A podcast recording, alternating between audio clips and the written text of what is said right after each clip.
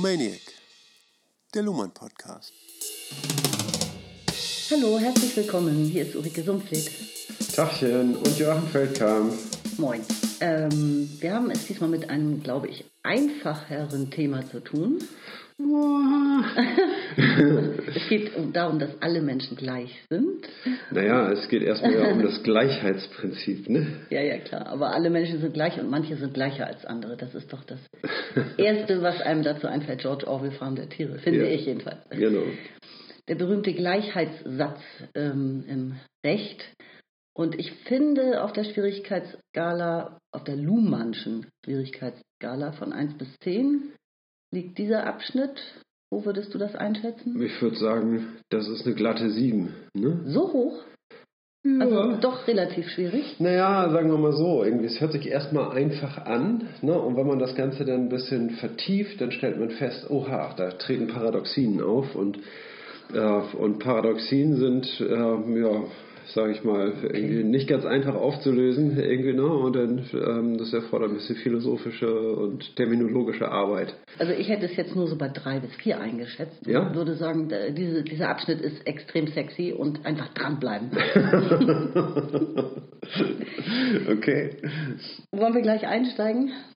Ja, das können wir gerne machen. Dann lese ich einfach mal den neuen Absatz vor. Ja. Ne? Wir sind auf Seite im Recht der Gesellschaft von Niklas Luhmann aus dem Surkamp Taschenbuchverlag und auf der Seite 110. Das ist der Abschnitt 9, mit dem wir heute beginnen. Und das Ganze bewegt sich im Kapitel operative Geschlossenheit des Rechtssystems. Richtig. Na gut. Ja, dann sagen wir mal. Let's run. Let's run. Neben dem formalen Symbol der Rechtsgeltung verfügt das Rechtssystem über eine zweite Möglichkeit, seine operative Geschlossenheit zum Ausdruck zu bringen, und zwar in der Form des Gleichheitsprinzips. Seit der Antike gehört dieses Prinzip zu den fundamentalen Vorstellungen jeder Rechtskultur. Es wird so akzeptiert, als ob es aus sich heraus selbstverständlich wäre. Gleichheit ist die abstrakteste Präferenz des Systems, das letzte Kriterium für die Zuteilung von Streitfällen auf Recht und Unrecht. Sie nimmt in dieser Funktion auch den Namen Gerechtigkeit an. Nach einer weiteren Begründung kann nicht gefragt werden, und dies ist ein sicheres Indiz dafür, dass wir eine Figur von hoher theoretischer Relevanz vor uns haben. Aber was hat dies mit operativer Geschlossenheit zu tun? Die Antwort steckt auf Seite 114. ja, da sind wir sind ja auf Seite 111 gerade. Greifen wir dem doch nicht so äh, voraus, ne? sondern ich meine, er stellt eine Frage, ne? wir sind in der Offerte ja. ne? und dann die, mit der Antwort können wir uns ja noch ein bisschen Zeit lassen, aber jetzt machen wir erstmal äh, das Thema auf hier. Ne? Ja. Also sagt, das Gleichheitsprinzip zählt zu den ältesten Prinzipien der Rechtskultur. Genau, und es ist auch ein Symbol für die operative Geschlossenheit des Systems nach dem äh, Rechtsgeltungssymbol, was wir zuletzt Ja. behandelt haben. Ja, Also, dass das Recht gilt, ist ein Symbol des Rechts.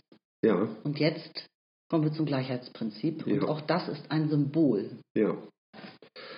Richtig. Ne? Also das heißt, äh, das Gleichheitsprinzip, was sagt das eigentlich aus? Sollen wir darauf äh, schon eine Antwort geben oder sollen wir... Ähm, Ja, Ja? ja. Also das heißt, dass gleiche Fälle gleich behandelt werden müssen. Ne? Das ist die, ist die Kernaussage. Ne? Und Das, logischerweise ungleiche Fälle müssen dann ungleich behandelt werden. richtig. Da verbietet sich dann natürlich, da- dass sie gleich behandelt werden, wenn sie ungleich sind. Ja, wenn sie ungleich sind, dann können sie ja auch nicht gleich behandelt werden. Genau, das ist in sich logisch. Ja, ja, Gleiche Fälle gleich, ungleiche Fälle ungleich. richtig. Mehr gibt es dazu eigentlich kaum zu sagen. Ne? Es, es ergibt sich, es scheint wirklich eine Selbstverständlichkeit zu sein ne? und ähm, wird eben auch in diesem Sinne äh, überall so gehandhabt. Ne? Lassen wir das einfach erstmal so stehen irgendwie und lassen, überlassen Luhmann das den. äh, Ja, also ich finde den. Hinweis, den Hinweis noch interessant, ähm, dass es ein äh, anderer Begriff ist für Gerechtigkeit und zwar ein Ja. systeminterner Begriff Richtig. für Mhm. Gerechtigkeit. Ja. Ne, Gerechtigkeit ist ja ein äh, Begriff, der in der Gesellschaft täglich verwendet wird, also äh, immer Konjunktur hat. Und ähm, das Gleichheitsprinzip ist das, was das Rechtssystem intern anwendet, um Gerechtigkeit herzustellen. Es ist sozusagen ja. ein, ein systeminterner Begriff dafür. Ja. Wir hatten früher auch schon mal drüber gesprochen, ne, was die äh, was Gerechtigkeit eigentlich genau ist und haben, haben festgestellt, dass es in manchen Fällen so ist, dass durch die Rechtsprechung, dass die Rechtsprechung sich ungerecht anfühlen kann, dass es einem ungerecht erscheinen kann, dass es äh, auch möglicherweise nicht moralisch ist, was, äh, was durch die Rechtsprechung geschieht. Aber die Gerechtigkeit wird in gewissem Sinne dadurch wiederhergestellt, dass unangesehen der Person geurteilt wird. Ja, diese Justitia, ne, die mit den verbundenen Augen, was besagt das? Das heißt also, sie, sie schaut sich nicht die, die Personen genau an, ne, sondern ähm, alle Personen werden, werden gleich behandelt. Es wird ein Fall vorgelegt und der wird ähm, so und so verurteilt. Ne? Also auch wenn, wenn jetzt das Recht Unrecht äh, in gewissem Sinne schafft, ist diese Gleichbehandlung ähm, jeder Person vor dem Gesetz, äh, stellt wieder eine Gerechtigkeit her. Ne? Da muss man das Gesetz halt ändern.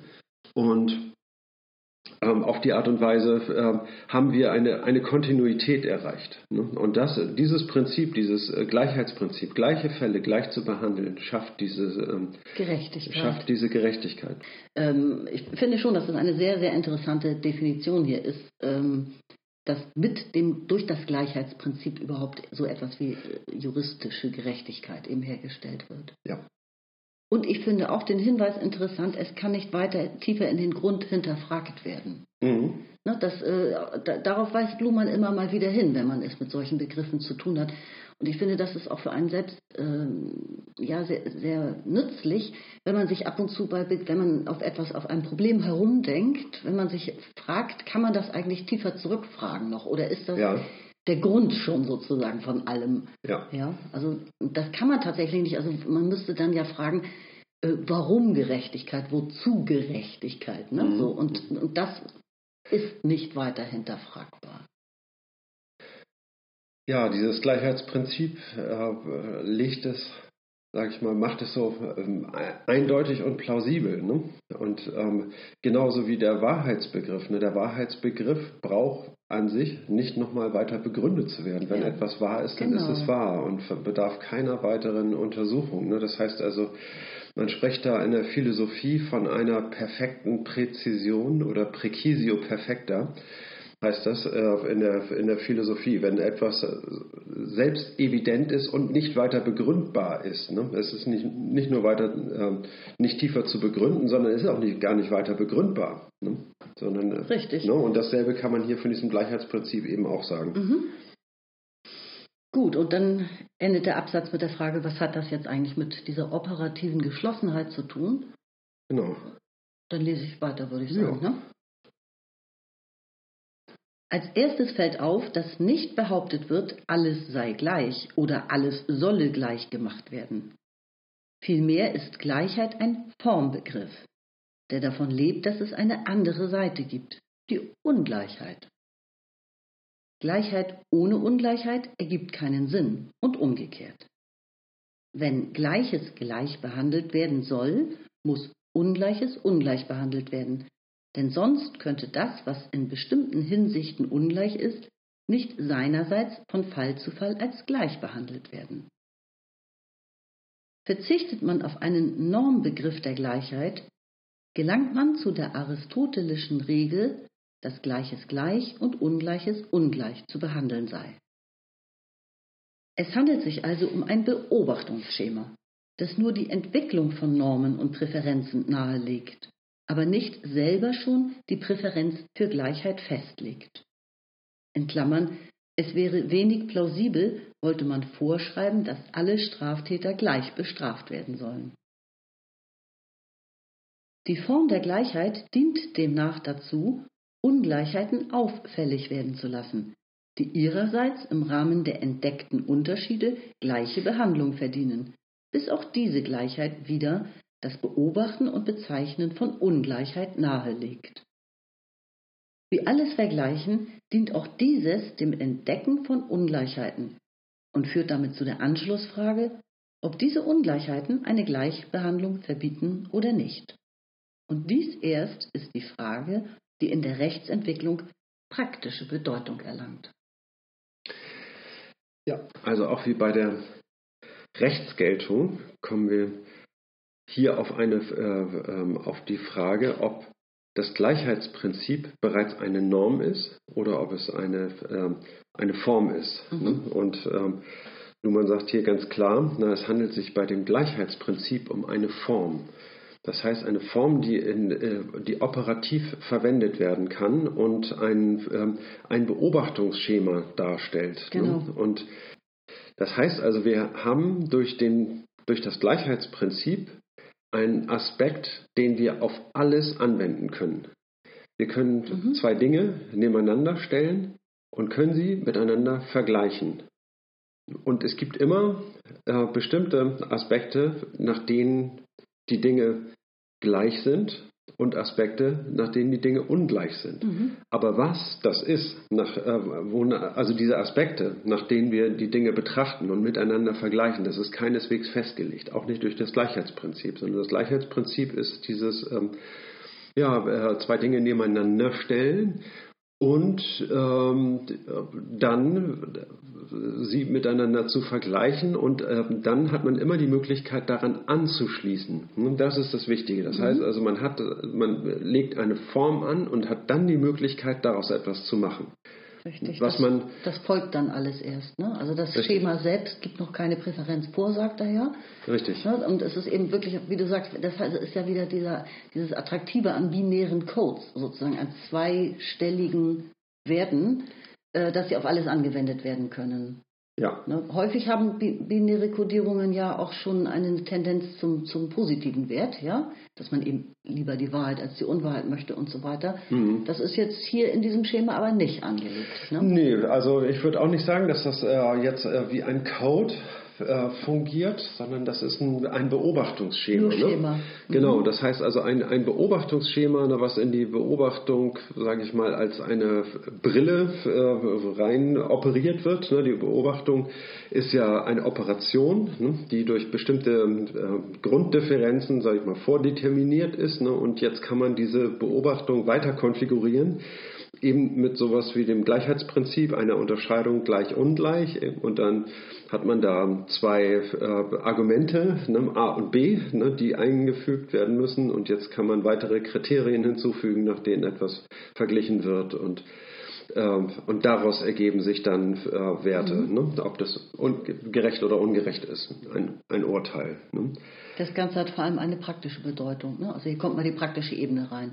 Ja. Das heißt, man kann das wirklich ähm, äh, ja, im Arbeitsalltag verwenden, dieses Schema. Und, und daraus äh, differenziert, also eine, es führt zu einer rasanten Ausdifferenzierung des Rechtssystems, wenn man mit diesem Schema arbeitet. Weil man dann eben diese Kriterien braucht. Ja. Ne? Ja, richtig. Na, und äh, es ist auch nicht trivial, also man sollte wirklich diesen Gedanken äh, ein bisschen Platz einräumen und mal wirklich drüber nachdenken, was es mit der Gleichheit und der Ungleichheit auf sich hat, ne, mit dieser, äh, mit dieser Zwei-Seiten-Form, die, ähm, die man hier findet. Und ähm, Dinge miteinander zu vergleichen heißt, dass, ähm, dass es immer äh, Gleichheiten und Ungleichheiten gibt. Und das äh, Gleichheit ohne Ungleichheit gibt es nicht. Ne? Das heißt also, um Gleichheit konstatieren zu können, braucht man Ungleichheit. Alleine deswegen, damit man zwei Dinge hat, die äh, miteinander verglichen werden. Ne? Das, das sind heißt, wahrscheinlich die Paradoxien, die du am Anfang angekündigt hast. Ne?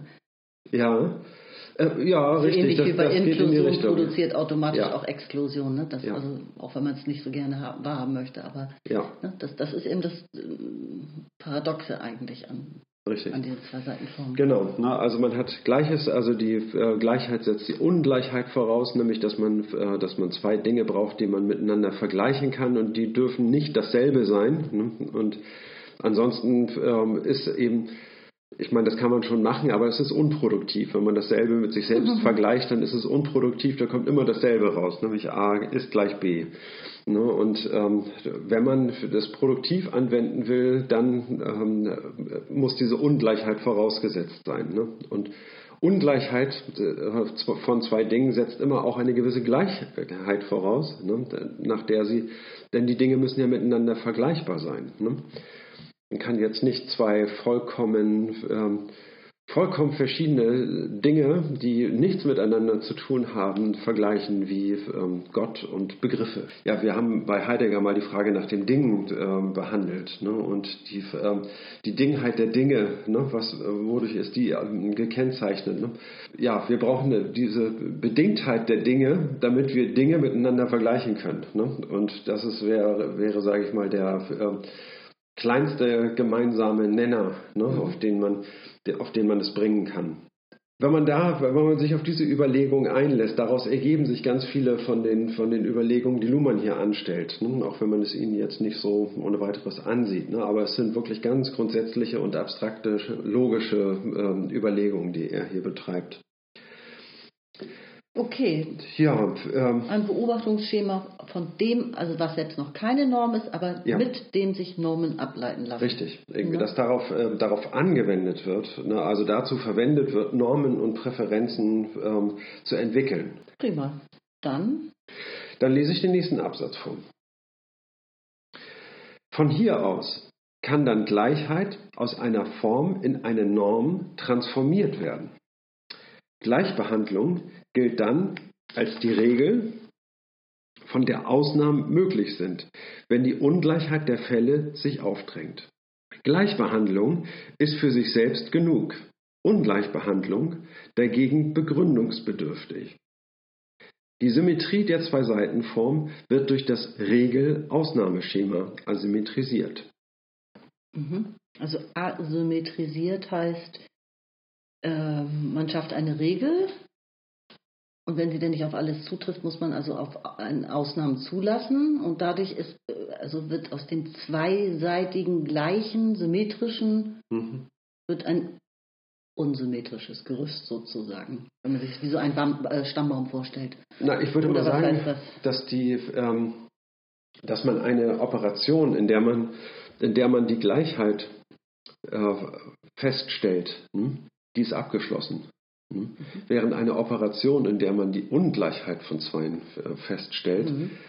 dann ist das begründungsbedürftig und äh, dann ist, äh, kann man das nicht als abgeschlossen betrachten, sondern man muss dann eine, äh, eine, diese Gleichheit wiederum herstellen, den Prozess noch weiter fortsetzen, ne, des, mhm. ähm, des Kommunizierens oder des, ähm, des Über, Überlegens über äh, diese Sache, ne, bis man eine Gleichheit wiederhergestellt hat. Hm? Dann ist die, ähm, das sorgt für so eine, für so eine gewisse Asymmetrie. Ne? Das heißt also, die, äh, wenn wir uns in einem Verfahren befinden und einen Fall betrachten, ne, dann ist die Feststellung der Gleichheit und die Anwendung einer Regel eine klare Sache und abschlusshaft. Ne? Ja. Und die ähm, Feststellung einer Ungleichheit erfordert weitere Operationen, die diese Gleichheit wiederherstellen. Okay, ich würde sagen, der, der Absatz ist jetzt so kurz, da können wir weitermachen. Soll ich den nächsten auch nochmal lesen? Jo. Es ist jedoch die Form, nicht die Norm, die das System schließt. Distinction is perfect continence. Das ist von George Spencer Brown. Die Unterscheidung gleich-ungleich enthält alles, sogar sich selber. Denn auch der Gleichheitssatz muss auf alle Fälle gleich angewendet werden. Bei genauerem Zusehen erkennt man ein Paradoxie-Auflösungsprogramm. Die Universalität (Continence) des Gleichheitssatzes heißt dass es bei seiner Anwendung nur gleiche und keine ungleichen Fälle gibt. So gesehen repräsentiert der Gleichheitssatz das System im System. Er benötigt keine weiteren Gründe, da er nur die Autopoiesis des Systems beschreibt. Der logische Trick oder der logische Sprung aus der Paradoxie in die Asymmetrie einer handhabbaren Regel liegt in der Interpretation der Form als Norm. Mhm. Ich behaupte, ich verstehe es, aber ich finde es echt schwierig, das in eigenen Worten wiederzugeben. Es, wir sind ja noch bei dieser Auflösung von Norm und Form. Ne? Wir haben diese beiden ähm, Aspekte. Ne? Wir sagen, das Gleichheitsprinzip muss immer gleich angewendet werden. Das ist selbstimplikativ. Ne? Und da haben wir es ja eben mit, äh, mit einer Überschneidung zu tun. Und plötzlich wird die Form, die wir hier, hier verwenden, doch zu einer Norm. Ne? Wenn wir sagen, das Gleichheitsprinzip enthält in sich selber, dass es immer gleich angewendet werden mhm. muss. Ne? Also insofern ist es doch eine Norm. Insofern haben wir es doch äh, mit äh, einer gewissen Norm zu tun. Aber das ist eine, äh, ich sag mal, das ist eine Paradoxie das erfordert eine Paradoxieentfaltung, um das, äh, um das ähm, loszuwerden, sage ich mal, diese, äh, diesen Widerspruch loszuwerden. Ne? Wir haben es hier mit einer Form zu tun und nicht mit einer Norm. Ne? Und hier äh, kommt, sage ich mal, das, ähm, das über ein Reentry rein. Hm? Diese Paradoxieentfaltung funktioniert ja immer so, dass man zwei Dinge äh, wirklich auseinanderhalten muss. Ne? Mein Lieblingsbeispiel, an dem man das so schön sehen kann, ist ja das mit dem Barbier. Und das würde ich an dieser Stelle auch gerne bringen.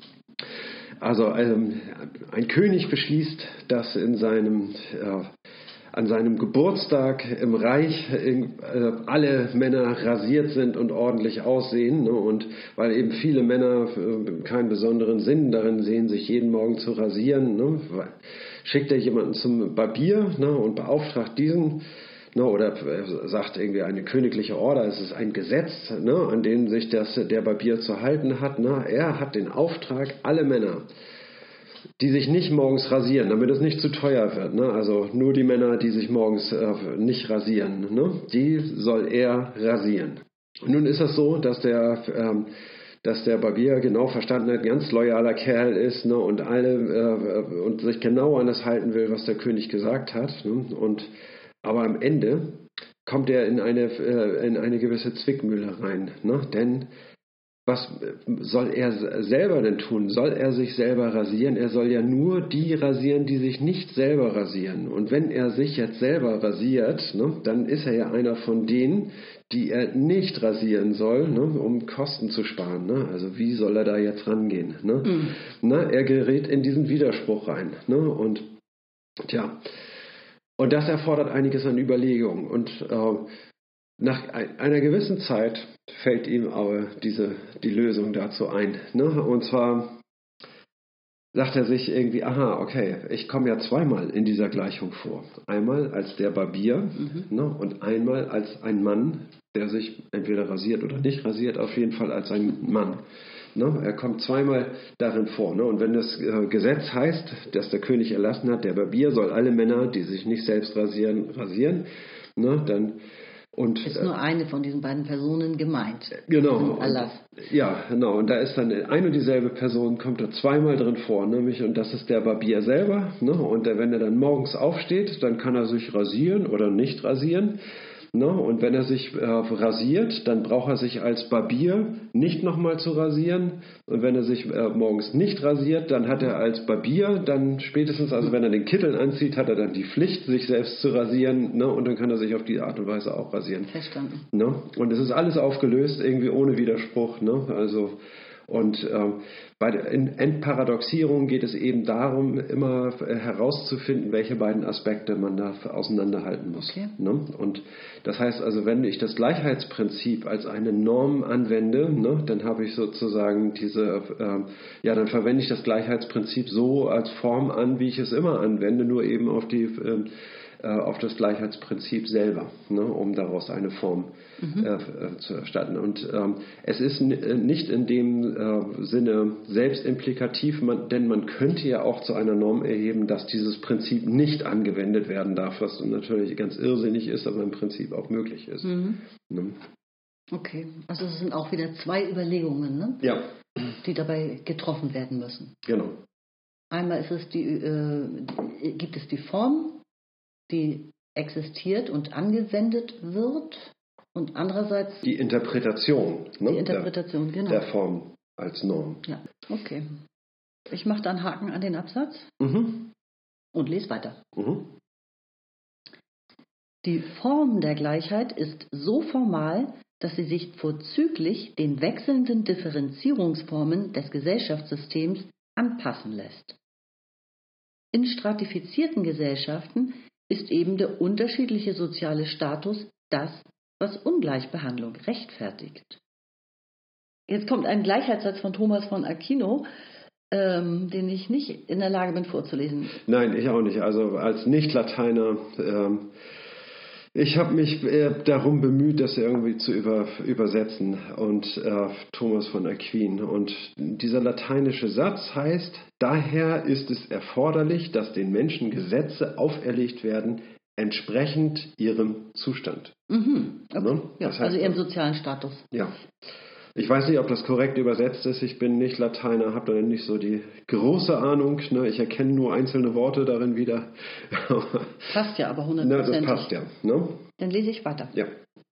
Anders ist es jetzt in funktional differenzierter Gesellschaft, wird nur der Bezugspunkt geändert. Ungleich ist jetzt das, was im internen Operieren der Funktionssysteme als ungleich behandelt werden muss, damit diese ihre Funktion erfüllen können. Jetzt heißt die Form der Gleichheit aber nicht mehr Erkennen der Wesen nach Ähnlichkeiten und Unterschieden, sondern Dynamisierung des Gesamtsystems durch ständige Wiederholung der Frage, ob etwas gleich oder ungleich sei. Absatz Ende erstmal. Ich finde das interessant. Also ich habe das so verstanden, dass Recht ist wirklich von, äh, von, von politischen Bedingungen insofern unabhängig, was diesen Gleichheitssatz betrifft.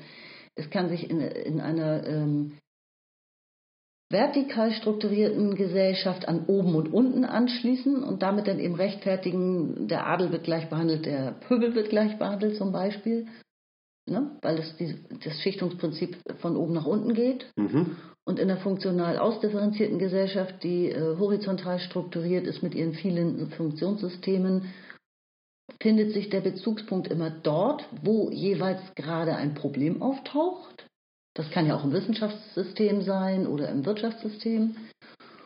Und dieses Problem beschäftigt dann eventuell, also macht der Gesamtgesellschaft eventuell Probleme. Eventuell nur im Funktionssystem oder in der Gesamtgesellschaft.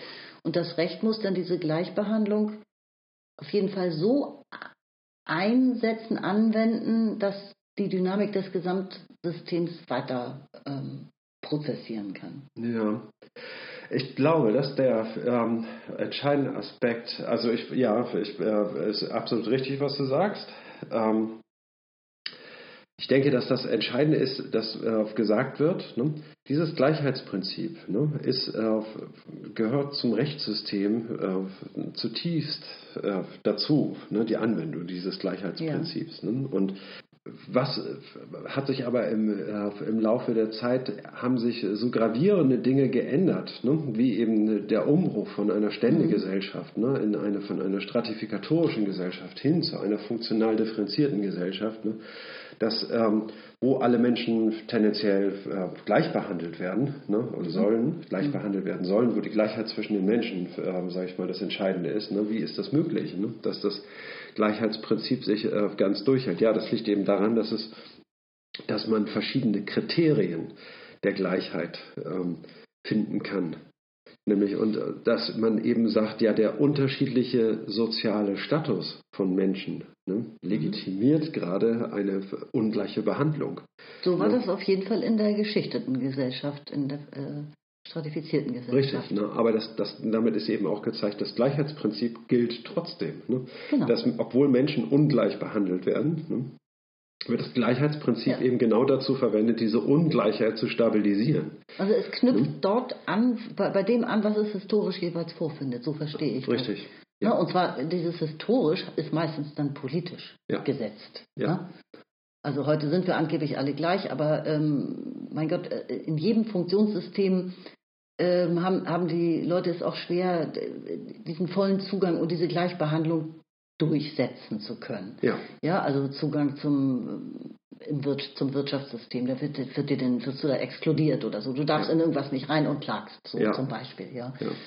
Ähm, Also ich, ich ich würde ähm, dazu ein, äh, zum anderen Typ von, von Beispielen äh, wechseln, irgendwie um, ähm, um klarzumachen, was, ähm, was da vor sich geht. mhm. Also man kann es zum Beispiel sehen, dass ähm, wenn man sagt, ja, man möchte man, dieses Gleichstellungs ähm, ähm, der Politik, ne? also wenn es darum geht, Männer und Frauen gleichzustellen und, und gleiche Chancen zu vermitteln. Ne? Die Voraussetzung dafür dass man eine Gleichheit, äh, eine, eine Gleichbezahlung, eine Chancengleichheit und dergleichen mehr herstellen zu können, ist, dass man sie zunächst mal ungleich behandelt. Dass man geltendes Recht für Frauen schafft, ne? Was dann, äh, mhm. was ihnen eben äh, Vorteile verschafft gegenüber den Männern ne? und Männer äh, in, in, den Nachteil bringt, irgendwie, weil sie eben nicht unter eine gewisse Quotenregelung fallen. Ne? Und dadurch wird die Ungleichheit zwischen Männern und Frauen im Grunde genommen äh, verschärft. Ja. Ne? Und, ne? Ist das heißt klar. also, ja. dass, dieses, äh, dass die Anwendung des Gleichheitsprinzips eben auch diese Ungleichheiten eben genau mhm. paradoxerweise hervorbringt. Da bin ich ganz bei dir, ja. Ne? Mhm. Also wenn ich jetzt nochmal auf den letzten Absatz so insgesamt gucke, meine ich doch, dass wir das Wesentliche gesagt haben, dass es vor allem darum geht, dass der Bezugspunkt nur geändert werden kann, je nachdem, wie die Gesellschaft strukturiert ist. Und dass es darum geht, dann Streitfragen zu klären, damit das Gesamtsystem, auf das er ja im letzten Satz nochmal hinweist, funktionieren kann, laufen kann, seine, Evolution, äh, seine Autopoiesis erfüllen kann. Hm. Und es geht um den Zugang zu, Zugang zum Recht, also gleich, gleicher Zugang zum Recht, gleicher Zugang zur Wissenschaft, gleicher Zugang zur Bildung. Ja, also nach, nach funktionalen Kriterien. Nach funktionalen Kriterien ja. und dass das sozusagen die Fälle sind, bei denen dann immer wieder über Gleichbehandlung entschieden werden muss. Richtig. Na, also im Vergleich zu stratifikatorischen Gesellschaften ist es eben so, dass nach wesensmäßigen ähm, Unterschieden mhm. äh, gesucht wird. Ne? Und dass der Adlige von seinem Wesen her etwas ein ganz anderes ist als der Bauer. Ne? Und äh, das. Äh, und dass auf diese Art und Weise das Recht ähm, anders ähm, statisch strukturiert sein muss. Ne? Und ähm, und bei der, äh, in der modernen Gesellschaft hat sich da eben Entscheidendes gewandelt. Eben. Und zwar wird dieser ganze Prozess dynamisiert. Der Prozess der Rechtsprechung wird dynamisiert und die äh, ganze Rechtsprechung an sich wird äh, von, dieser, von diesem äh, statischen Vorbildcharakter, von diesem statischen Paradigma befreit ne, und dynamisiert durch ständige Wiederholung der Frage, ist das gleich oder ist das ungleich? Mhm. Ne? Und das wird in den, in den Prozess hineingelegt. Ne? Also das ja. heißt, äh, wir haben es hier, wenn wir ähm, äh, in diesem gesellschaftlichen Wandel ne, der äh, funktionalen Ausdifferenzierung haben wir es mit einer Dynamisierung zu tun, dieser Differenz, ne, und, und eine Verlagerung in den Prozess. Ne? Ja. No, das ist der, ähm, glaube ich, ähm, der Kasus Knacktus bei diesem Absatz. Na gut. Ja, bin ich mit Lesen dran? Ich glaube schon, ne? Ja. ja. Im Übrigen muss man heute einen politischen und einen rechtlichen Gebrauch des Gleichheitssatzes unterscheiden. Die Politik verlangt, dass Menschen gleich behandelt werden. Das Recht verlangt, dass Fälle gleich behandelt werden. Das Gleichheitsgebot der Verfassung mag als Rechtsnorm dazu führen, dass die politische Gleichheit rechtlich als Gleichheit Ungleichheit der Fälle interpretiert wird. Aber politisch gelingt das nie völlig, da die Politik sich zumutet, neue Gleichheitsimpulse aufzunehmen und in Recht und erst damit in Rechtsfälle zu transformieren.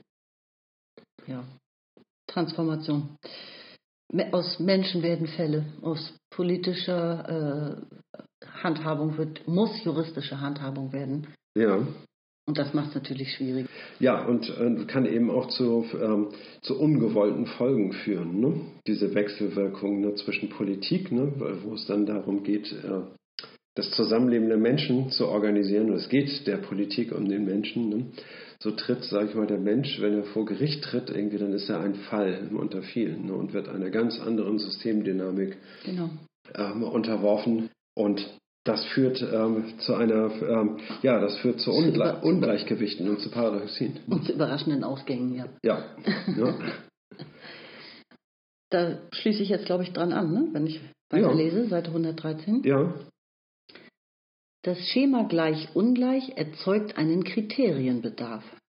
Es selbst legt die benötigten Kriterien aber noch nicht fest.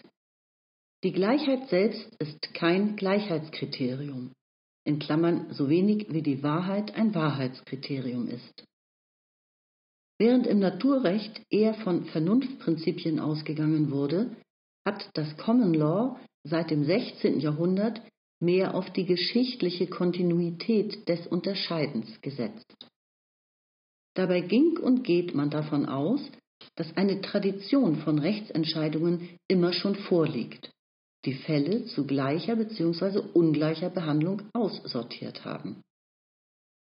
In dieser Tradition findet der Richter das Schema gleich-ungleich in bereits konkretisierter Gestalt vor. Er hat, wenn er überhaupt Recht sprechen will, sich an diese Tradition zu halten. Aber gerade dies erlaubt es ihm, seinerseits zu unterscheiden und Fälle zu ungleicher Behandlung auszusondern, wenn er eine, man könnte sagen, gleichheitsfähige Ungleichheit entdeckt und dies überzeugend dartun kann. Sekunde. Die Vernunft dieser Praxis liegt in der Handhabung der Zwei-Seiten-Form von gleich und ungleich. Und das hat ihr, wie die Erfahrung zeigt, eine ständig erneuerte Verbindung von Kontinuität und Innovation ermöglicht. Ein sich auf Prinzipien gründendes Naturrecht, in Klammern Vernunftrecht, bekommt es dagegen mit der deduktiven Unergiebigkeit und interpretativen Unterbestimmtheit der Prinzipien zu tun und wird eher dazu neigen, die Aufgabe der Kodifikation und der Innovation dem Gesetzgeber zuzumuten, der sich durch Universitätsgelehrte beraten lassen kann. Aber gleichgültig, welchen Weg die Evolution des Rechts nimmt, ihre Resultate werden mit Hilfe des Schemas gleich-ungleich beobachtet und verfeinert. Das Schema gleich-ungleich ist ein Schema evolutionärer Differenzierung und das heißt nicht zuletzt ein Schema, das mehr Ungleichheiten und mehr Gleichheiten erzeugt. Dabei müssen die neuen Fälle, wenn sie, wenn sie als ungleich erkannt werden, unter eine Regel gebracht werden, die es ermöglicht, aus ihnen jeweils wieder eine Serie gleicher Fälle zu machen. Das Schema gleich-ungleich wird für sich selbst reproduziert. Es dient als Prinzip der Bifurkation des Systems. Und Bifurkation heißt immer Aufbau einer historisch irreversiblen Ordnung. Mit dem Begriff der Gerechtigkeit wird dann die Selbstbewertung dieses Vorgehens zum Ausdruck gebracht. Das hat der Tradition die Möglichkeit gegeben, zu mahnen, zu loben und zu tadeln. Okay. Mm. Er spricht ja am Anfang von einem Kriterienbedarf. Wenn ein, ähm, ein Fall juristisch bearbeitet wird, dann greift man natürlich auf die Tradition zurück ne, und äh, muss in der, in der Geschichte äh, der, des Rechtssystems forschen, wie ähnliche Fälle äh, oder gleiche Fälle, mhm. besser gesagt, äh, behandelt worden sind. Man sucht in, der, äh, in, der, in den Prozessakten der Vergangenheit nach, nach Fällen und nach Urteilen und hat da eine, eine gesichert, die gesicherte Basis, sage ich mal, auf der es möglich ist, auch den neuen Fall zu beurteilen. Abgesehen von der Möglichkeit, dass, äh, dass der Richter eben Ungleichheiten entdeckt. Ne? Das heißt also, wir haben einen Fall, der ist ganz ähnlich gelagert, ne? aber es gibt eben doch Abweichungen. Mhm. Ne? Und, ähm, und jetzt kann man sich äh, innerhalb des Prozesses darauf eben spezialisieren und sagen, äh, ja, aber diese Ungleichheiten, die wiegen doch so schwer, dass man, ähm, dass wir äh, mehr brauchen, um diesen Fall korrekt beurteilen zu können. Auf jeden Fall ist klar, ne, dass, diese, ähm, dass diese Prozessdynamik äh, eigentlich immer schon so funktioniert hat ne, und eigentlich auch bevor man äh, das Rechtssystem als ein autopoetisches System beschrieben hat, ne, indem man eben auf die, auf die Tradition zurückgegriffen hat. Und das Verrückte ist ja, dass erst die Tradition eigentlich überhaupt Innovation ermöglicht. Ja. Das ist ja eigentlich auch schon wieder ein, ein Zweiwert, also eine Zwei-Seiten-Form. Tradition, Innovation. Mhm. Also weil es kann gar keine Innovation geben, wenn es keine Tradition gibt. Ne? Innovation ist ja das davon Richtig. Abweichen im Grunde. Ja, genau, genau. Das heißt also, man muss sich dann, bevor man etwas Innovatives machen kann, muss man sich sehr intensiv mit der Tradition auseinandersetzen Richtig, oder mit dem, sag mal, mit dem Sein, ne? wie es denn gerade ist, ne? und das genau beschreiben können, damit man erkennen kann, ähm, was man jetzt anders machen will, ne? was das Innovative daran ist. Ne? Ja. Und auf diese Art und Weise aber äh, laviert sich das Recht voran ne, und kommt zu, äh, ja man könnte sagen, immer besseren Urteilen, ne, weil die Tradition wird ja mit jedem Fall immer reicher und schafft immer neue Fakten. Es hm? schreibt seine eigene Geschichte dadurch, ne, das genau. System. Richtig. Bifurkation heißt immer Aufbau einer historisch irreversiblen Ordnung. Ja, ich, ich wollte äh, nochmal auf den, äh, an dem Anfang schreibt er irgendwie, dass das Rechtssystem verlangt nach Kriterien. Ne? Ja. Und diese Kriterien, ne, die sind, ähm, ähm, die werden, das wird ausgeweitet. Ne? Das ja. heißt, es werden immer neue Kriterien gefunden, ne, die in den Fundus der Rechtstradition übernommen werden ne, und äh, die dann, sage ich mal, zu, zu Stammbegriffen, zu Kategorien im Rechtssystem genau. werden ne, nach denen etwas zu beurteilen ist. Ne? Es werden immer neue Differenzen aufgemacht. Ne? Ja.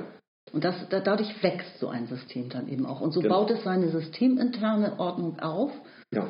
und äh, ja, wächst damit auch in die Gesamtgesellschaft rein. Ne? Also mhm. es ist ja zugleich ein Bestandteil der Gesamtgesellschaft, was dann entsteht. Ja. Ne? Aber so, so schreibt man Geschichte, so, so wird man ein System sozusagen. Ja. Das finde ich klasse. Genau, ne, und so haben wir dann, sehen wir, sage ich mal, einen, äh, diesen Prozessablauf äh, ungefähr vor uns, ne, dass wir ähm, immer zunächst mal versuchen, diesen Fall auf eine Vergleichbarkeit mit äh, früheren Fällen mhm. zu bringen. Dann kommt die Feststellung von Ungleichheiten. Die erfordert, dass neue Kriterien gefunden werden, um diese ähm, Ungleichheiten handhabbar äh, zu machen und, äh, und eben eine neue, eine, ein neues Gleichgewicht herstellen sollen. Und dann, wenn diese Kriterien gefunden sind, ne, dann kommt es zu einer Bifurkation. Ne? Das heißt also eine Bifurkation, das heißt eine Weggabelung, könnte man sagen, wo man dann eben sagen muss, äh, wir gehen in die eine Richtung oder in die andere Richtung. Ne? Und das ist der etwas, was, ähm, sag ich mal, die Evolution des Rechtssystems vorantreibt in dem diese Weggabelungen gefunden mhm. werden und dann in eine Richtung gegangen wird. Ne? Und das ist ein evolutionärer Schritt, sage ich mal, der nicht wieder reversibel ist. Das ist richtig, aber ähm, die Bifurkation, die stattfindet, kann weitere Bifurkationen nach sich ziehen. Es werden immer weitere Differenzen und mhm. Unterdifferenzen eingezogen. Also insofern doch mit dem Stammbaum sozusagen vergleichbar bildlich. Etwas ja. verästhält sich tatsächlich. Und ja. das Ganze ist tatsächlich irreversibel. Ja. Historisch ist es irreversibel. Historisch, ja. ne? Man kann zu einem späteren Zeitpunkt sagen, die Entscheidung, die damals getroffen worden, war nicht gut. Das war nicht richtig. Wir müssen es anders bewerten und äh, dann am Ende in die andere Richtung gehen. Ne? Dann hat man historisch aber Fakten geschaffen. Und, äh, und die Evolution des Systems, äh, könnte man sagen, ist zu einem, bis zu einem gewissen Grad reversibel und irreversibel. Ne? Also Reversibilität und Irreversibilität äh, korrespondieren einander genauso wie Gleichheit und Ungleichheit. Ne? Es gibt immer bestimmte Aspekte, die gleich sind und Aspekte, die ungleich sind. Ne? Genauso ist es bei der Reversibilität. Es gibt Aspekte, die sind reversibel und welche, die sind unreversibel. Ne? Historisch betrachtet ist es auf jeden Fall irreversibel, ne? aber von der, von der Stru strukturell ne, ist es aber reversibel. Ja, klar. Aber nur unter Bezugnahme dann auch auf frühere Fälle und frühere Entscheidungen. Ja. Ne? Also abgearbeitet werden muss das eine Änderung des Rechts dann äh, auch historisch. Ja. Ne? Richtig. Durch neue Begründungen eben. Genau. Ne? Und also weil eine Ungleichheit des vorliegenden Falls würde dann ja erkannt werden in so einem genau. Fall. Die müsste dann eben begründet werden, argumentiert werden. Richtig. Es ist ein längerer Prozess, sich von, von Teilen der Geschichte zu trennen, das aufzuarbeiten und, äh, und den Irrtum der Vergangenheit in bestimmten Fällen ausfindig zu machen und mhm. die Anwendung dieser Rechtsfolgen, die sich daraus ergeben, äh, wieder umzuwenden in die andere Richtung. Ja. Und ach ja, ähm, der Hinweis finde ich ist auch noch wichtig. Selbstbewertung, Gerechtigkeit erscheint im, im Rechtssystem als eine Selbstbewertung des eigenen Vorgehens. Mhm ist nur der letzte Satz. Das finde ich auch, ja. auch interessant. Also mal wieder ist, zeigt sich daran, wie wichtig die Perspektive ist. Ja? Also die Gerechtigkeit, über die die Gesellschaft im Allgemeinen spricht, hat aus rechtsinterner Perspektive nochmal eine ganz andere Bedeutung. Es handelt sich um eine, um eine Bewertung des eigenen Tuns, ob man damit Gerechtigkeit hergestellt hat oder nicht. Ja. Genau, und die Tradition hat dadurch natürlich, oder die Zuschauer könnte man sagen, die Möglichkeit zu mahnen, zu loben, zu tadeln. Das Ganze wird natürlich von der Gesamtgesellschaft jeweils beobachtet Mhm. und kritisiert. Ja, ich lese weiter auf Seite 114, der letzte Absatz. Legt man eine systemtheoretische Begrifflichkeit zugrunde, kommen ganz andere Aspekte zutage. Man kann dann begreifen, dass und wie Autopoiesis des Rechtssystems in Gang gebracht wird, indem Konfliktmaterialien, Beilegung von Streitigkeiten in Einzelfällen, zurückgewiesene oder auch bestätigte Ansprüche nicht mehr nur als historische Ereignisse erinnert, sondern als Vorgaben für die weitere Praxis zusammengeschlossen und reflektiert werden. Da neue Fälle sowohl gleich als auch ungleich gesehen werden können, legt die Tradition allein das spätere Entscheiden noch nicht fest. Was aber zu akzeptieren ist, ist die rekursive Vernetzung früherer mit späteren Entscheidungen im selben System, eben das, was wir operative Geschlossenheit nennen.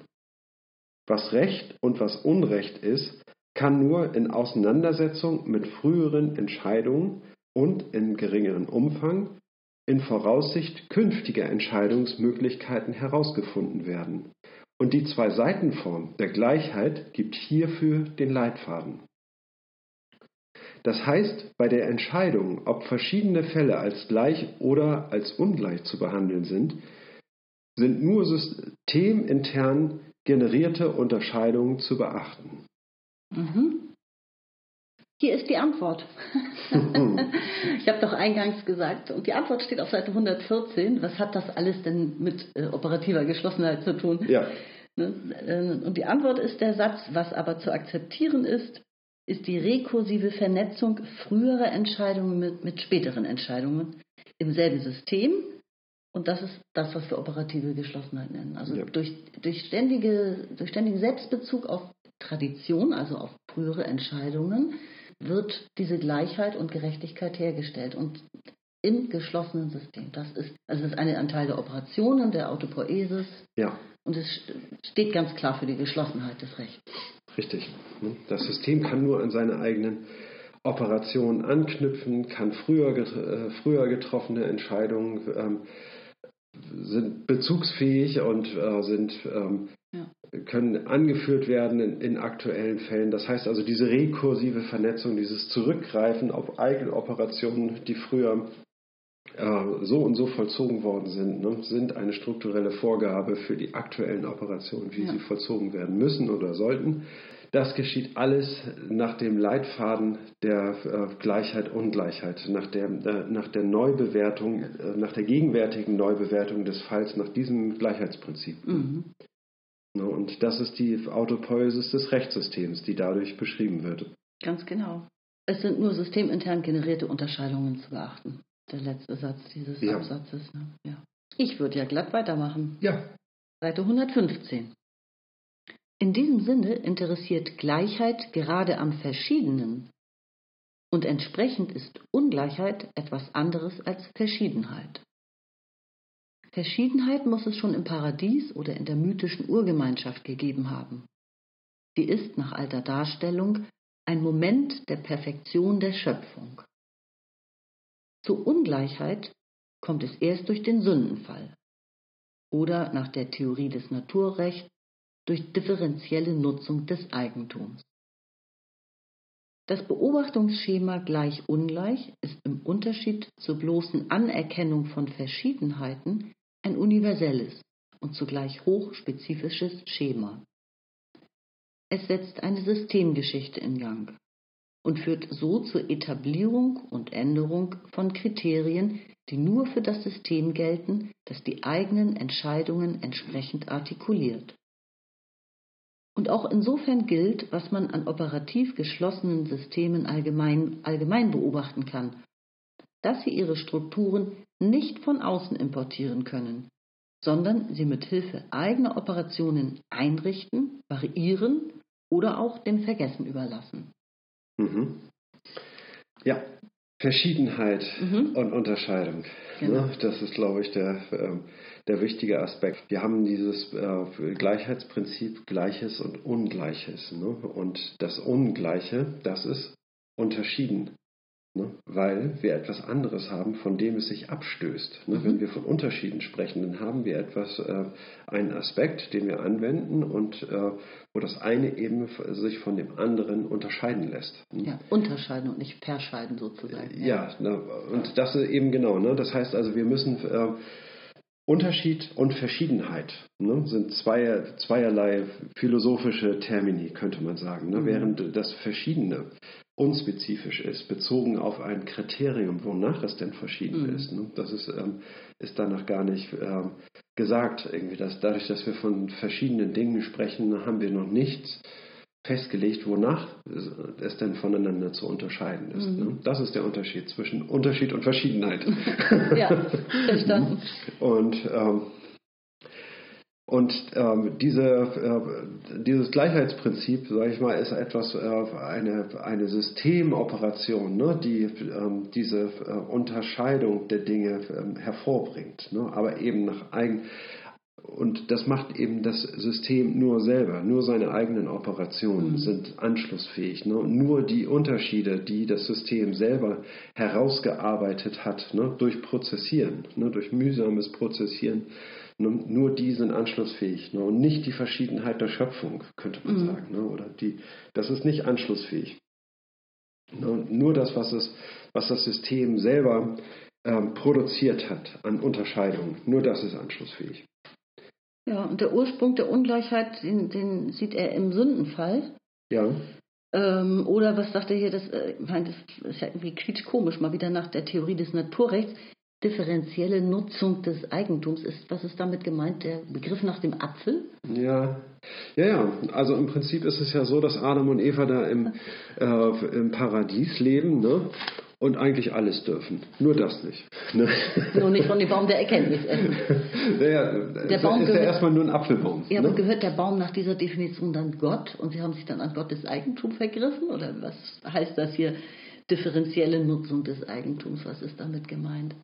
Äh, Adam und Eva dürfen im Prinzip alles tun, ne? nur eben das eine nicht. Ne? Von diesem Apfelbaum sollt ihr nicht essen. So, ne? Das ist das, äh, das göttliche Gebot. Ne? Und Tja, warum? Ne? fragt sich Eva, ist das so? Ne? Und was passiert? Ne? Und dann kommt diese Schlange und legt einem irgendwie das noch, noch nahe, irgendwie, naja, weil Gott Angst hat, irgendwie, ne, dass er, ja, wenn du von diesem Baum isst, irgendwie, dann bist du genauso wie Gott. Ich glaube, das ist die, das Versprechen, was die, was Das die Schlange. weiß ich gar, leider gar nicht mehr. Das, das erste Propa- Propagandageflüster der Schlange, das weiß ich gar nicht mehr, was die Schlange gesagt hat. Naja, auf, äh, so in der Art. Also auf jeden Fall hat sie Eva überzeugt, irgendwie dann doch von, der, äh, von dem Baum der ähm, zu essen, von dem Baum der Erkenntnis. Ne? Und ähm, sie beißt davon ab. Ne? Und ähm, dann trifft sie Adam ne? und fordert ihn auf, irgendwie auch davon abzubeißen. Und äh, warum er das macht, weiß ich nicht, warum er dem nichts entgegenzusetzen hat. Ne? Auf jeden Fall haben sie damit äh, eine, eine klare Situation geschaffen. Es gab eine, eine Norm, ein Gebot ne, an das sie Ja. sich zu halten haben, das relativ simpel war. Ne? Ihr dürft von jedem Baum essen, äh, von dem ihr wollt, aber nicht von dem. Ne? Und, das, und dann gibt es ein Vorher und ein Nachher, eine klar voneinander zu unterscheidende Situation. Das Ergebnis war sozusagen, dass Gott furchtbar wütend geworden ist und, und sie rausgeworfen hat aus dem Paradies. Ne?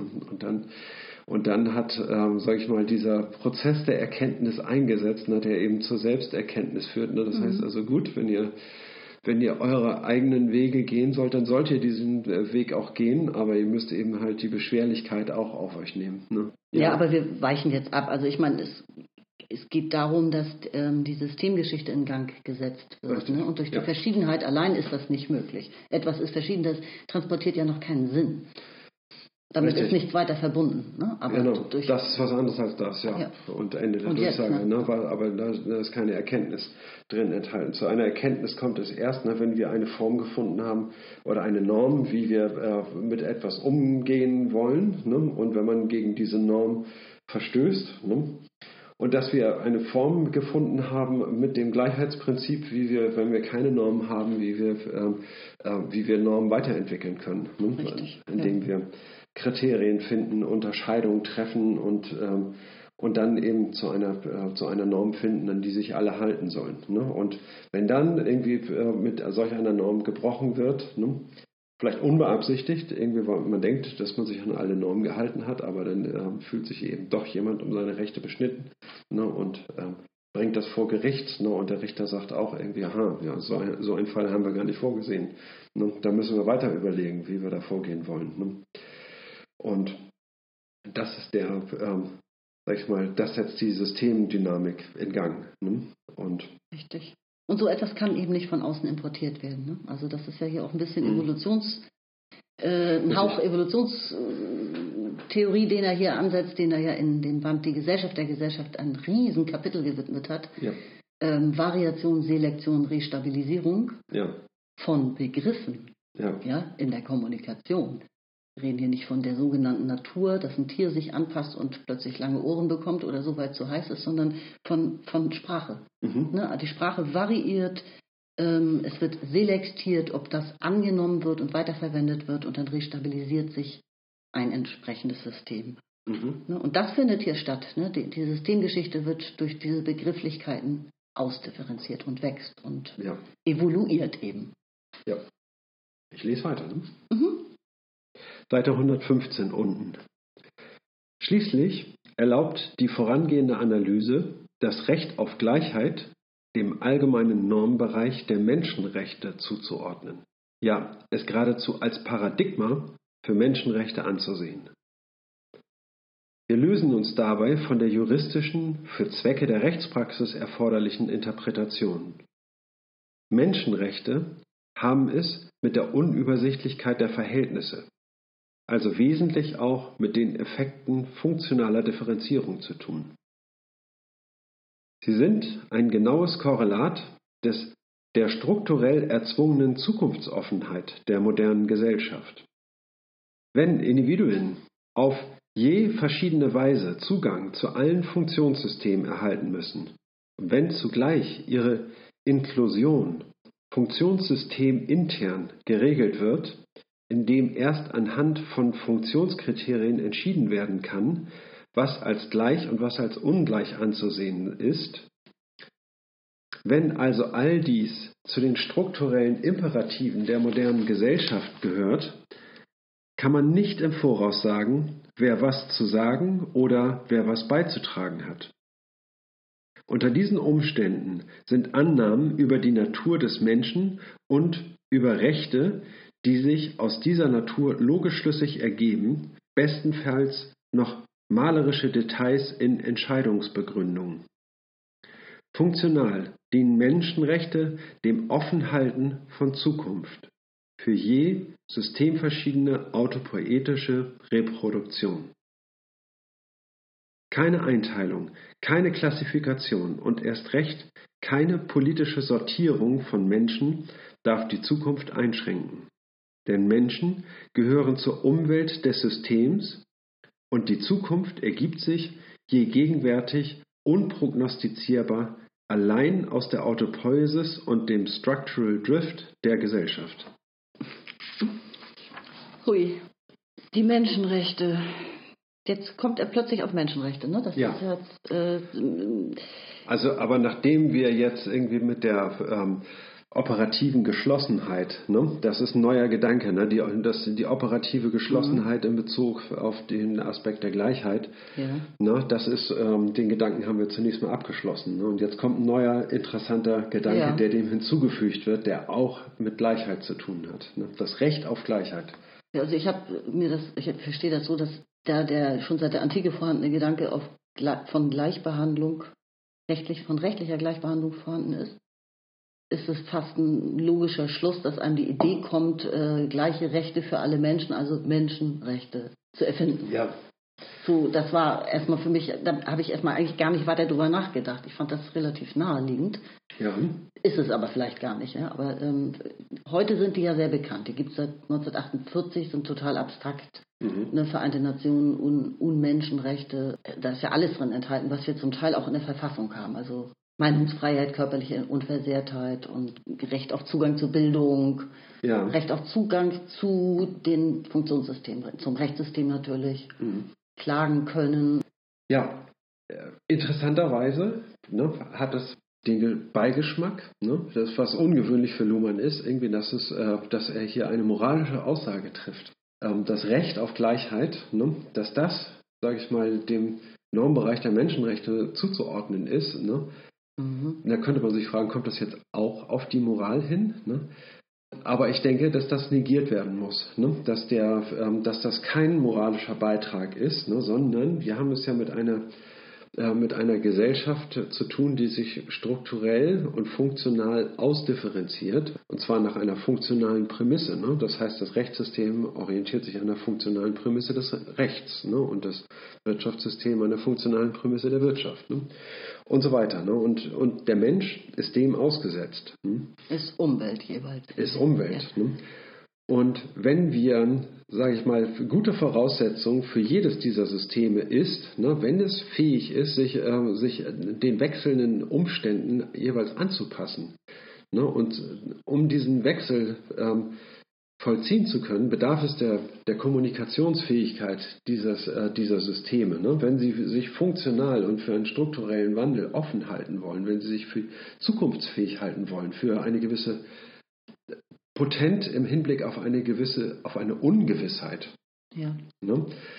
Dann ist es erforderlich, dass diese äh, Flexibilität durch eine äh, Normierung, durch einen ähm, Ausgangszustand, der möglichst homogen ist, ähm, ähm, zurückberufen kann.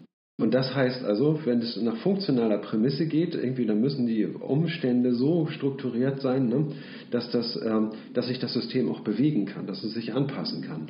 Und das ist dann ähm, das Korrelat, sage ich mal, zu dieser Stabilität, sage ich mal, bezogen auf die Umwelt. Ne? Dass es sich bezogen auf die Umwelt, zu dem die Menschen eben gehören. Zu jedem System ist, ist der Mensch ein Teil dieser Umwelt.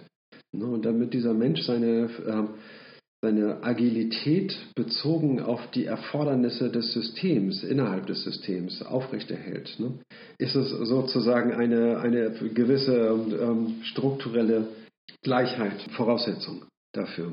Und das heißt also, wenn er hier von einem Recht auf Gleichheit spricht, ne, dann ist das Gleichheit kein moralischer Wert, sondern gehört zur, wie soll man sagen, zu einer strukturellen ähm, äh, Prämisse für, für das dynamische Halten von Systemen.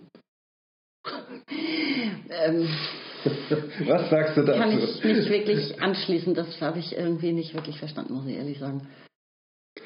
Also ich denke mal, dass ähm, ich muss an, ein anderes Beispiel denken, auch aus dem Bereich der Soziologie, Teambuilding. Ne? Wenn wir äh, von Teams sprechen, dann äh, hat dieses Team eine Aufgabe, die es zu lösen gilt innerhalb einer Firma. Und, aber es ist ungewiss, halt, wie diese Aufgabe zu lösen ist. Ne? Und es gibt verschiedene Ansätze, wie man das machen könnte, wie man das angehen kann äh, um, um sich im Team einigen zu können, ne, was jetzt der erste Versuch sein soll, ne, bedarf es so einer gewissen Offenheit, um, ähm, um später sich nochmal umentscheiden zu können. Ne? Also wenn man sich jetzt für ein Modell entscheidet, ne, dann kann jetzt nicht einer sagen, hurra, ich habe gewonnen und jetzt machen wir es so. Ne, sondern es gibt eine gewisse Ungewissheit über die Frage, wie es gemacht werden soll und ähm, es gibt vielversprechende Ansätze, aber das Team will sich offen halten äh, mit äh, Kommunikation, möglicherweise die ähm, Marschrichtung nochmal zu ändern und, ähm, und immer jeweils die besten Lösungen ähm, anzugehen ne, und, ähm, und sich mit den Erfahrungen zu bereichern und ähm, das auch in, in Strukturen der Arbeitsweise umzumünzen. Ne? So, wenn das so strukturiert ist, ne, dann braucht dieses Team auch eine ähm, gewisse Grundstrukturen der Kommunikation. Ne? Man braucht Meetings, man braucht Besprechungen, in denen man, äh, in denen man das so kommunizieren kann, in denen man solche Richtungswechsel eben auch einfädeln kann. Ne? Und wenn jetzt aus dem Team heraus irgendwie Forderungen äh, laut werden, ja, eigentlich halten uns doch diese Meetings nur auf, irgendwie, ne? Wir sollten äh, mit diesen Meetings aufhören irgendwie und uns mehr auf unsere Arbeit konzentrieren. Ne? Dann ist, äh, sage ich mal, damit die Möglichkeit ausgeschaltet, einen Richtungswechsel zu vollziehen. Mhm. Ne? Und so gehört es, sage ich mal, auch dieser Aspekt der Umwelt. Ne? mit hinzu, dass man Voraussetzungen schafft, die äh, Anpassungen an, an funktionale äh, Verbesserungen oder strukturelle Verbesserungen, die an der Funktion orientiert sind, ne, durchführen zu können. Ne? Das bedarf gewisser Strukturen ne, und einer gewisser, gewissen Homogenität. Und ich glaube, dass diese Gleichheit, von der Luhmann hier spricht, ne, äh, äh, dass das in den Normbereich der Menschenrechte gehört, als eine funktionale, als eine Prämisse für funktionale Ausdifferenzierung. Mhm. Gleichheit ist eine Prämisse für funktionale Ausdifferenzierung. Ja. ja. Es geht um Zukunftsoffenheit. Mhm. Zukunftsoffenheit herzustellen, ne? Ungewissheit abzufangen. Ne? Das mhm. heißt, Zukunft, äh, offen sein für die Zukunft, ne? eine Un, äh, Offenheit ähm, und Flexibilität bezogen auf nicht Vorhersagbares ähm, äh, sich zu erhalten. Ne? Ja. Aber ist das jetzt ein Effekt oder ist das der Wunsch gewesen? Also das ist der. Ähm, das ist doch ein Effekt, diese Zukunftsoffenheit. Also man kann feststellen, dass das so ist. Ne? Ja, das Recht auf Gleichheit ne, garantiert das. Ne? Das heißt also, das Recht auf Gleichheit irgendwie ist eine, gehört, sage ich mal, zum, ähm, um diese Potenz ähm, zu gewinnen, ne? Ja. diese Zukunftsoffenheit zu gewinnen ne? und die Anpassungsfähigkeit, ne? sich zu erhalten. Mhm. Und das ist ja die Aufgabe des Rechts, ne? das sicherzustellen, ne? den, äh, ja. die gesellschaftliche Prozesse sicherzustellen. Und das ja. Recht auf Gleichheit ist eben, ähm, sorgt dafür für eine Offenheit. Ne? Okay, was wir machen, hat irgendwie immer den Charakter eines äh, schafft Tatsachen, ne, aber hat auch immer den Charakter eines Versuchs, ne, den man und man trifft Entscheidungen ne, und ähm, weiß, dass möglicherweise später dazu kommt, dass man Entscheidungen wieder rückgängig machen muss. Ne, mhm. und, ne. Aber dennoch sind wir gezwungen, Tatsachen äh, immer wieder zu produzieren, Gegenwart zu bewältigen. Ja. Mhm. Und im Streitfall ist dann das Recht anzurufen. Ja. Und zwar aus jedem Funktionssystem heraus genau. sozusagen, genau. je nachdem, wo, äh, wo gerade das Problem existiert. Genau. Und dann ja. sagt das Recht irgendwie sofort, ja, irgendwie, ne? Also vergleichen wir. Ne? Wenn eine Sache zur Sprache gebracht wird, vor Gericht getragen wird, ne, dann geht das Vergleichen los. Ne? Mhm. Gut, das waren die Menschenrechte, die so ein bisschen unvermittelt kamen. Können nächsten Absatz, wa? Ich denke auch. Seite 116. Die bisherigen Analysen betreffen nur einen Ausschnitt der Gleichheitsproblematik, gleichsam die Semantik der Gleichheitsform, die das System zur Produktion eigener Kriterien zwingt. Unabhängig davon gibt es noch ein zweites Problem, die Gleichheit der Handlungskompetenz im System. Hier handelt es sich nicht um ein Problem der Autonomie, sondern um ein Problem der Inklusion. Offenkundig variieren Chancen vor Gericht, aber auch Chancen, Gesetzgebung zu beeinflussen, mit sozialer Schichtung. Und zwar deshalb, weil Unterschiede in finanziellen Ressourcen, in Sprachgewandtheit und Interaktionskompetenz oder auch in unterstellter Zivilität mit Schichtung variieren. Weder von der Funktion des Rechts noch von der Autonomie des Systems her gesehen haben Unterschiede des Zugangs zum Recht und der Handlungskompetenz im Recht eine Funktion. Ob und wie sie die Evolution des Systems beeinflussen, ist schwer festzustellen, es sei denn an Einzelfällen oder in spezifischen Problembereichen. Rechtssysteminterne Bemühungen um Chancenausgleich, etwa mit Hilfe des Instituts des Armenrechts im Bereich der Prozesskosten, finden darin eine Schranke, dass es Schichtung auch in der modernen Gesellschaft durchaus gibt. Im Übrigen sind auch Unterschichtinteressen zunächst nur Interessen, deren Berechtigung sich weder aus dem Unterschichtenstatus noch aus dem Interesse als solchem ergibt. Ein Rechtsfall darf nicht allein deshalb schon anders entschieden werden, weil Beteiligte einer benachteiligten Schicht angehören. Es sei denn, dass das Recht selbst solches vorsieht. Mhm. Abschnitt Ende, ab Ende ja. von Abschnitt 9. Richtig, ne? Also, hier geht es nochmal um einen anderen Aspekt der Inklusion und Exklusion. Mhm. Und zwar den ähm, des Zugangs zum Recht ne, in, mit, ähm, sagen wir, unter den Voraussetzungen mangelnder Bildung. Ne, dass es äh, eine Ungleichheit von einzelnen Personen gibt, bezogen darauf, die eigenen Interessen formulieren zu können, sie mhm. her hervorzubringen, so dass das verstanden wird ne? und ähm, dass es äh, beha gerecht behandelt wird. Ne? Wenn man diese Fähigkeit nämlich nicht besitzt, dann ist es auch sehr unwahrscheinlich, dass man zu seinem Recht kommt. Ne? Nur, nur wenn man seine, äh, wenn man in einer angemessenen Form sein, äh, seine Klage äh, vortragen kann, nur dann ist es wahrscheinlich, dass ähm, dass darauf angemessen Bezug genommen wird und dass einem zum, zum Recht verholfen wird. Ne? Wenn man diese Fähigkeit nicht besitzt, dann nicht. Ne? Das geht mit der Lese- und Schreibkompetenz los. Ne? Ja. Die muss ja auch mühsam erworben werden, könnte man so sagen. Genau. Ja. ja äh, über Jahre hinweg erstmal durch Schulbildung und äh, wer das nicht schafft, ist ja schon abgeschnitten von diesen Möglichkeiten. Ja. Und wer es gewohnt ist, seine Klage mit, mit Schimpfworten zu verknüpfen und versöhnlichen Vorwürfen, ne, der ähm, ja, der bringt eine, eine Klage zum Ausdruck, na, aber allein aufgrund der Form und der, der Ansprache, die er, ähm, äh, die er wählt, ne, scheitert er kläglich. Ne? Und das ist natürlich ähm, ein großes Problem, ne, im, auch im, im Rechtssystem. Ne? Und da gibt es, ja, was kann da Abhilfe schaffen? Also ich nehme an, dass die, dass die Menschenrechte und, äh, wie wir festgestellt haben, die beinhalten ja das, ähm, äh, das Recht auf Bildung, ne? Dass das wahrgenommen werden muss, also dass äh, dadurch tatsächlich eine, eine Verpflichtung ähm, der Gesellschaft entstehen sollte, für Bildung zu sorgen, damit jeder angemessen seine äh, Rechte vertreten kann.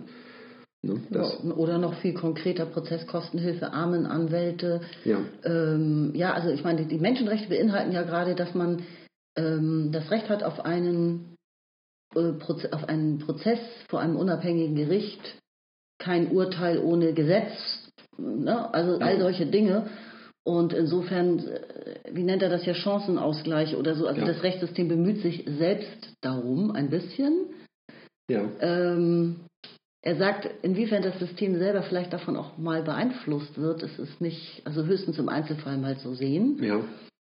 Ähm, war das ja zu Luhmanns Zeit noch nicht ganz so krass wie heute mit äh, der Beeinflussung der, der Gesetzgebung. Ja. Ne, also die, dieses Ausmaß, was äh, Denkfabriken heutzutage erreicht haben, oder auch einfach ähm, Juristen in, in, Unternehmen, ja, dass sie Advocacy betreiben, also ja. praktisch äh, Gesetzgebung schlüsselfertig schon mal den Politikern diktieren, die dann wenig Zeit haben und das wissen wir ja heutzutage durch Organisationen wie Lobby Control mhm. teilweise bis auf den Wortlaut genau darauf gerne zurückgreifen. Ja. Das sind Probleme, die jetzt in den letzten 20 Jahren vermehrt aufgetreten sind. Ne? Also die hat es natürlich schon immer gegeben, den, der Versuch zu beeinflussen, die Gesetzgebung. Ja. Aber das ist enorm angestiegen und ähm, inwiefern das System davon selbst beeinflusst wird, also ob es, das steht hier jetzt nicht, ja, aber ob es dadurch korrumpiert wird, mhm. ja, das heißt es für mich eigentlich, ähm, ist offen. Ob das System mhm. davon selbst beeinflusst wird, meine ich. Mhm, mhm. Ne? Ja. Eher nicht. Also es scheint schon so, dass die äh, das alles ganz, die Mühlen ganz ordentlich malen. Es sind aber Chancen, äh, Nachteile, die in der Gesellschaft dadurch entstehen. Massivster Art, ja.